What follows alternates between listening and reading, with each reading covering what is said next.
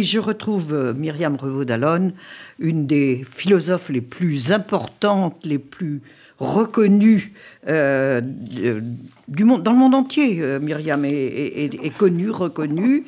Et elle signe le, premier numéro d'une nouvelle collection d'ouvrages qui, qui, a été initiée par Mazarine Pinjot aux éditions Mialet-Barrault. Et il s'agit d'un échange épistolaire entre deux philosophes.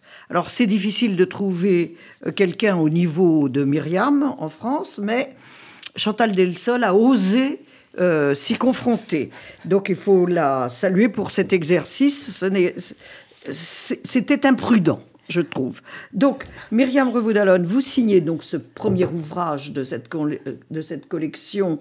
Euh, l'échange épistolaire, c'est formidable parce qu'on a un peu tendance à oublier que les écrits, les mots valent plus que les paroles qui s'envolent.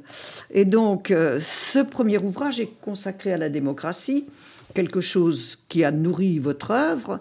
Euh, et il s'intitule Ainsi meurt la démocratie. Alors, d'abord, pourquoi cet échange aujourd'hui? Pourquoi cette question? Et quelle est votre définition personnelle, très brièvement, de la démocratie?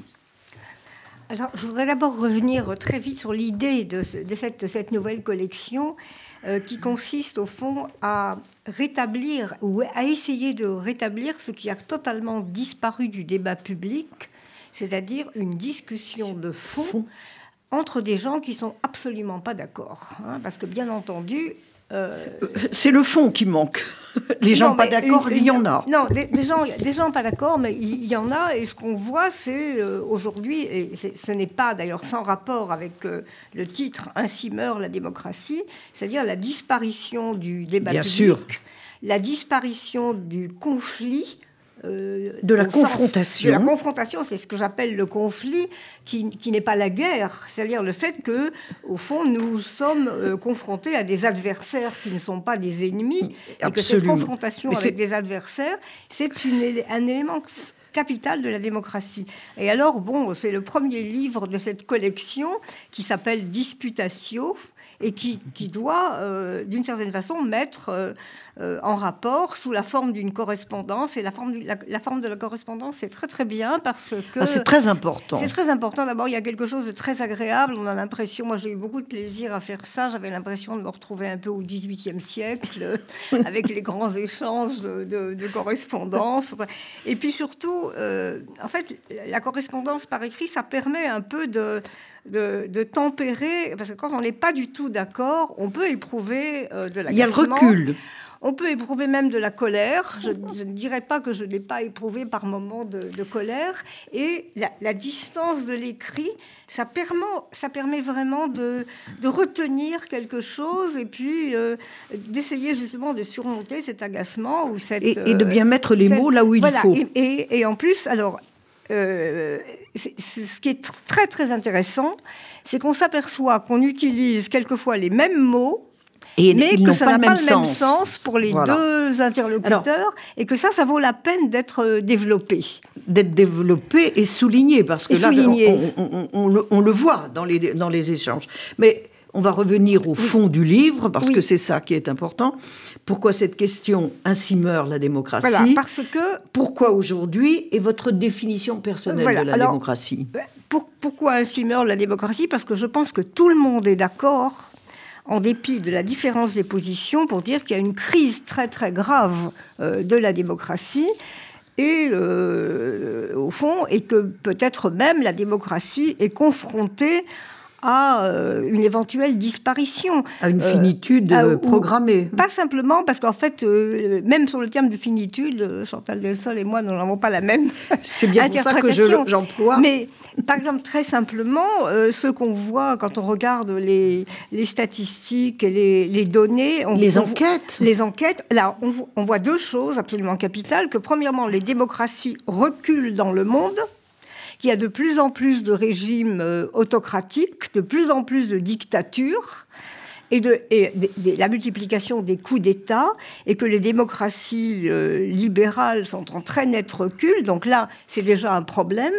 Et le deuxième problème qui est que, et c'est là où je pense qu'il euh, y a des divergences très profondes, à l'intérieur même des démocraties, euh, on voit de plus en plus de gens qui se disent oh mais c'est peut-être pas le meilleur euh, régime, c'est peut-être pas le même système de gouvernement, c'est absolument la démocratie libérale, euh, personne n'arrive à décider, ça prend du voilà, temps, manque d'efficacité. Voilà, on manque d'efficacité, c'est pas bien géré, l'exercice des contre-pouvoirs, par exemple la démocratie parlementaire, ça prend un temps infini.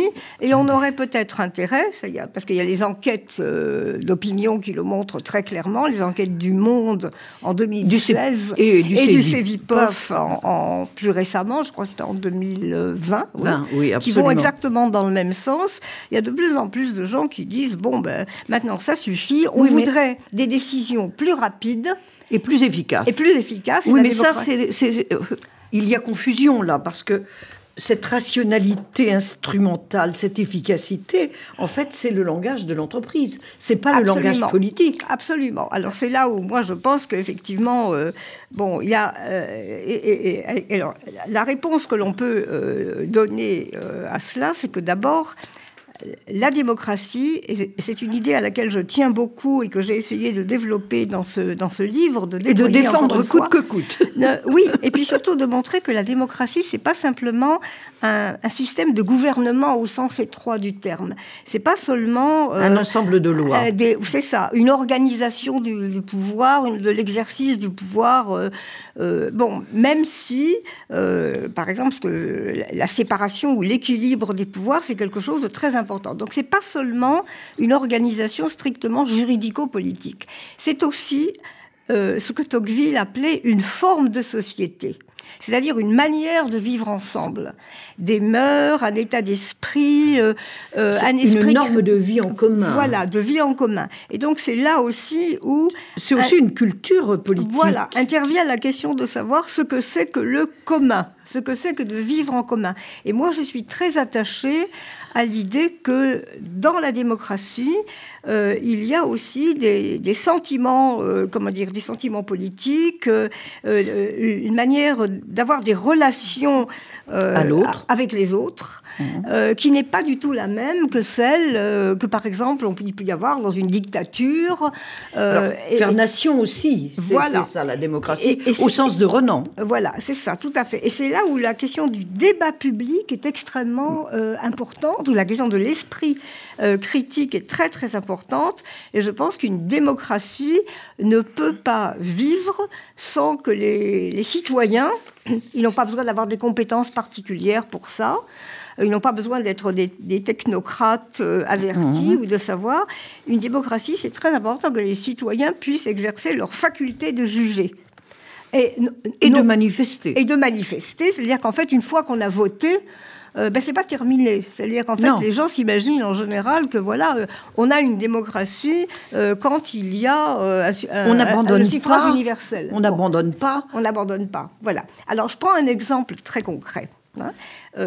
justement, pour aller dans votre sens, Luce, quand on, les, les, théoriciens de ce qu'on appelait le gouvernement représentatif ont toujours dit qu'une fois que les citoyens avaient voté, eh bien, ils n'avaient pas terminé d'exercer leur pouvoir. Il y avait, euh, comment dire, les manifestations, il y avait euh, toutes les formes d'intervention dans l'espace public, outre les institutions, les parlements, enfin toute la liberté d'expression, la liberté d'expression, la presse, c'est quelque chose de capital. Bon, et donc euh, ça, c'est un, un ensemble d'éléments qui font que les citoyens normalement doivent intervenir aussi entre les élections, ou peuvent intervenir. Alors, ils sont libres de pas le faire si ça les intéresse pas, on ne va pas les obliger. C'est ce qu'on appelle la paresse démocratique. Enfin, ou la fatigue, on dit beaucoup maintenant la fatigue ou la lassitude démocratique. Mais quand on prend... si, on se limite... Euh, si on se contente de dire que euh, la démocratie, c'est le jeu des élections, on voit qu'il y a des régimes qui sont des régimes un peu euh, hybrides.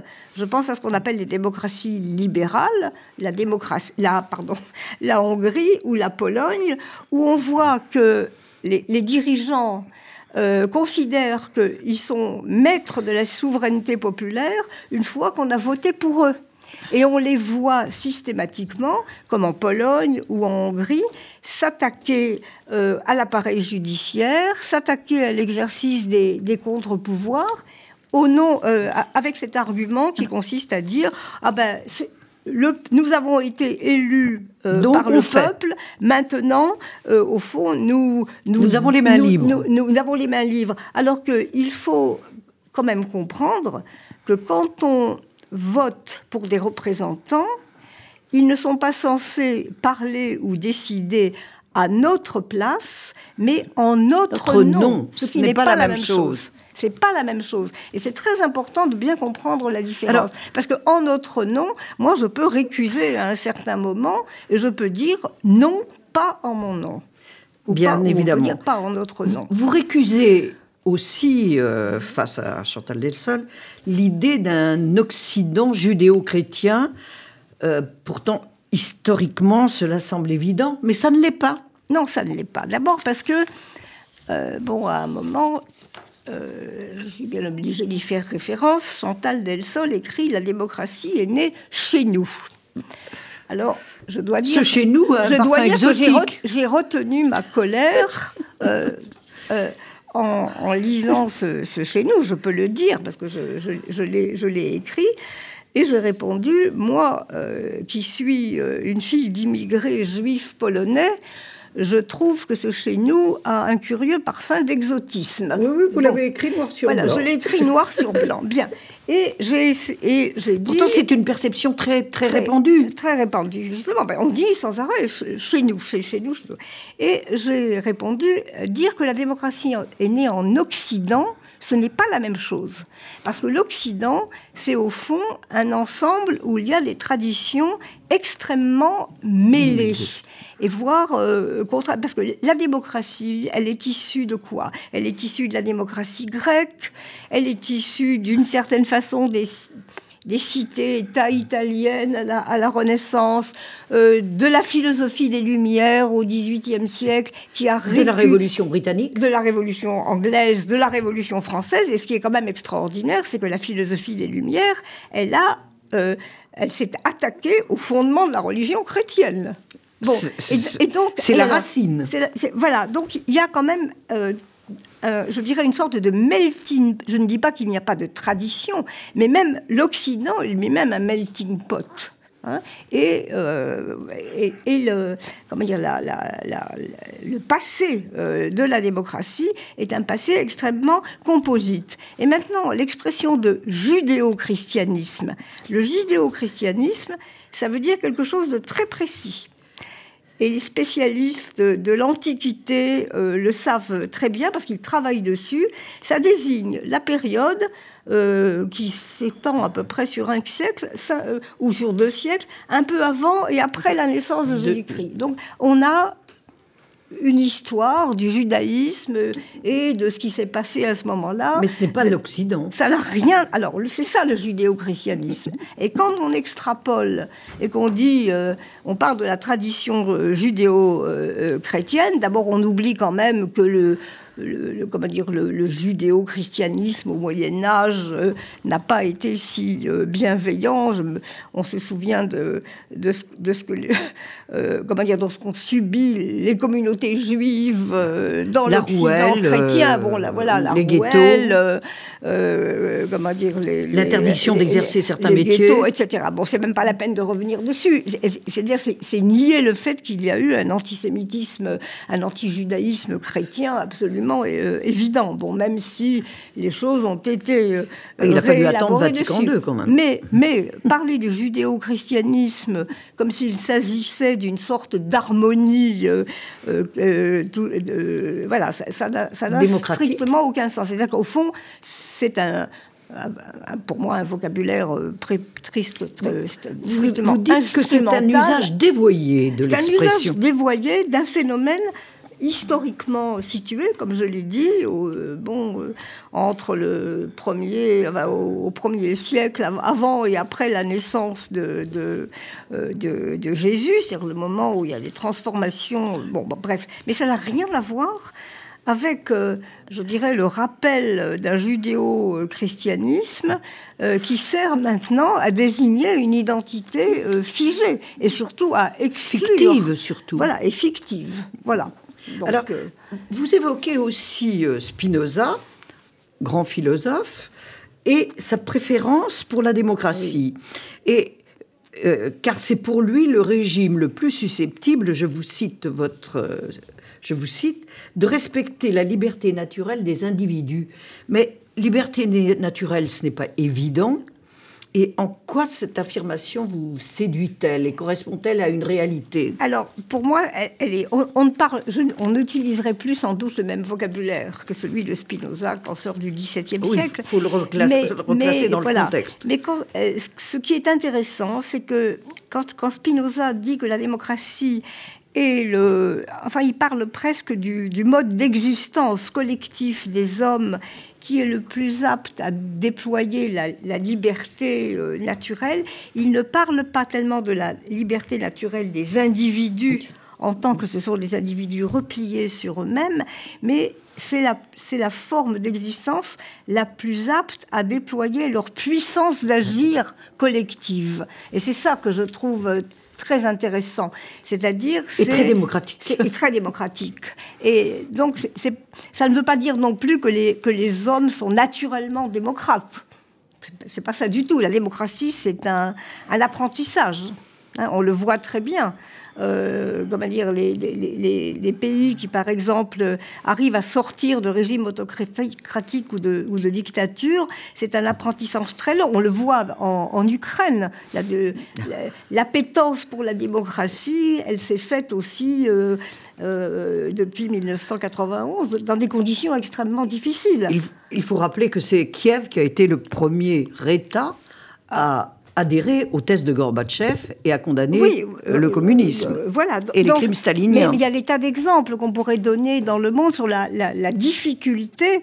Alors pour nous, c'est relativement facile parce que nous avons une tradition en Europe, euh, aux États-Unis, une tradition au fond révolutionnaire, que ce soit la révolution américaine, la révolution anglaise. Nous, nous avons, nous sommes des démocraties installées d'une certaine façon depuis, bon, depuis des siècles. Donc Spinoza ne veut pas dire que les hommes sont naturellement démocrates ou qu'ils ont. Ah, mais il veut dire que c'est une culture politique. c'est une culture, mais c'est cette culture qui est la plus apte je dirais, c'est ça, à déployer la puissance d'agir collective qui n'est pas en contradiction pour lui avec la liberté individuelle. Euh, on, ne pense pas, on ne peut pas penser la, liberté individuelle contre, d'ailleurs c'est le contresens que l'on fait sans arrêt euh, maintenant, hein. c'est-à-dire qu'on conçoit la liberté individuelle comme euh, ce qui s'oppose à la, comment dire, à la, au fond, à la liberté collective. on, pense l'individu, alors qu'en réalité, on devrait comprendre que euh, d'abord, on n'est pas libre tout seul. Voilà, on n'est pas libre tout seul, on est libre avec les autres.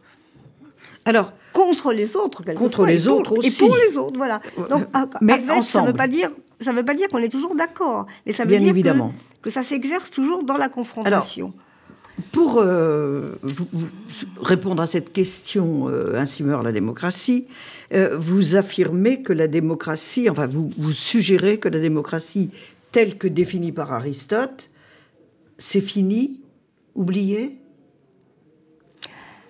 Il y a une démocratie moderne qui ah oui oui c'est que ça qui, qui remplace ça, on le sait les bases classique de la démocratie. Exactement ça, c'est que la démocratie grecque, par exemple, elle s'exerçait dans des conditions très particulières. Il y avait très peu de citoyens. C'était une démocratie directe. Ils se réunissaient régulièrement sur l'agora. Ils discutaient ensemble. Il n'y avait pas de réseaux Mais sociaux. Mais c'était ensemble. oui, ils étaient. C'était pas du virtuel. Hein. bon, ni même de la. C'était pas non plus une démocratie représentative. Il y avait un corps de citoyens très limité. Les hommes libres, parce qu'en fait, les esclaves des démocraties. Euh, oui. Ils étaient très peu nombreux et euh, comment dire, c'était dans des conditions tout à fait différentes. Depuis le XVIIIe siècle, nous sommes dans des démocraties qu'on appelle des démocraties représentatives, c'est-à-dire où euh, on vote précisément pour désigner. Pour, déléguer, pour déléguer son, son, pouvoir, comme je l'ai dit tout à l'heure, non pas à notre place. Nous sommes, nous, des démocraties de contrôle, plus que des démocraties. les, les, les, Athéniens, quand, la démocratie athénienne était un système où les citoyens exerçaient directement le pouvoir. Bon. D'ailleurs, il n'y avait pas d'élection, les fonctions étaient tirées au sort. Il y avait un tirage au sort. Bon. Et nous, nous sommes dans des démocraties qu'on pourrait appeler des démocraties de contrôle. Il y, a, il y a justement dans cette euh, démocratie moderne que vous, évoquez, que vous évoquez beaucoup de nouvelles revendications qui s'expriment. Alors, selon vous, quelle est leur légitimité euh, dans, dans la démocratie telle qu'elle devrait s'exercer? Alors écoutez, ça c'est une question très intéressante parce que la démocratie, c'est pas quelque chose qui est fixé une fois pour, pour toutes. Ça évolue. ça évolue. C'est pas fixé une fois pour toutes. Et quand par exemple, euh, il y a des revendications euh, et euh, disons que au départ, on pouvait concevoir que, au fond, un certain nombre de problèmes n'avaient pas à rentrer dans le champ politique. Par exemple, on ne s'occupait pas des femmes. Bon. On ne s'occupait pas, comment dire, au fond, et on, ne s'occupait pas des homosexuels, on considérait que c'est bon. Or, il y a un certain nombre de revendications qui sont rentrées dans l'espace euh, politique et qui sont. alors, à partir de là, il y a deux positions possibles. La mienne, c'est de considérer qu'il faut examiner la légitimité de ces revendications et considérer que quand elles sont légitimes, elles enrichissent le débat public. Et je ne suis pas pour qu'on dise que ce ne sont pas les, revendications politiques. Par exemple, il est évident euh, que la, question des femmes, la question de leur participation à la vie politique, la question des violences qui leur sont faites, de la discrimination, c'est un problème démocratique et c'est un problème qui concerne la démocratie et l'espace public. Alors, malheureusement, le temps passe. J'aurais voulu évoquer avec vous beaucoup d'autres choses, mais qu'est-ce qui manque justement à cette campagne présidentielle euh, actuelle pour réveiller l'intérêt des Français, pour leur, les faire adhérer de nouveau à la démocratie c'est très très compliqué. Et à l'exercice du vote. Donc, on peut dire que d'une certaine façon, la campagne actuelle est complètement écrasée bon, par les événements d'Ukraine. Elle est complètement ça. ça bon, c'est un constat, on le sait. Mais la deuxième chose, c'est que c'est un problème qui n'est pas un problème récent. Ça, c'est des décennies euh, qui a une espèce de désintérêt pour la chose publique. De désamour, même. Un Oui, enfin un désamour, une désaffection, et surtout l'idée que, au fond, ça fait des décennies que les gens ont l'impression de voter par défaut.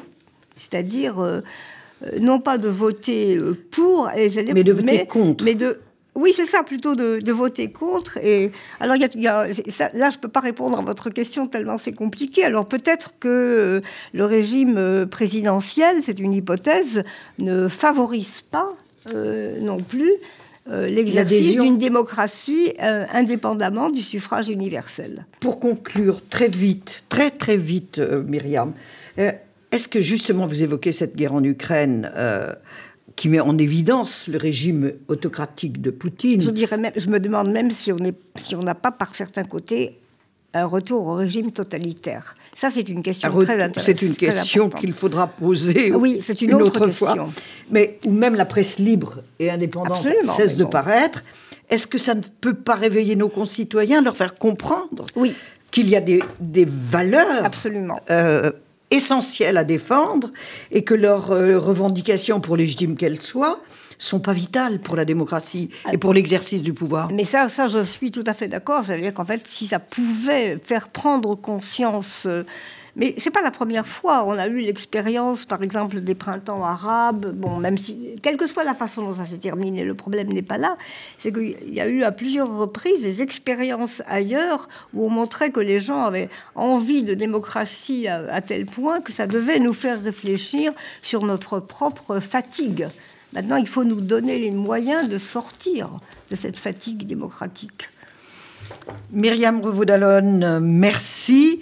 Vous publiez aux éditions Mialet Barreau Ainsi meurt la démocratie, un échange épistolaire avec, votre, avec Chantal Delsol. Et vraiment, lisez ce petit livre, c'est un chef-d'œuvre de dialogue, d'échange, où on essaie de remettre l'essentiel au cœur de la réflexion. Merci, Merci Myriam. Merci.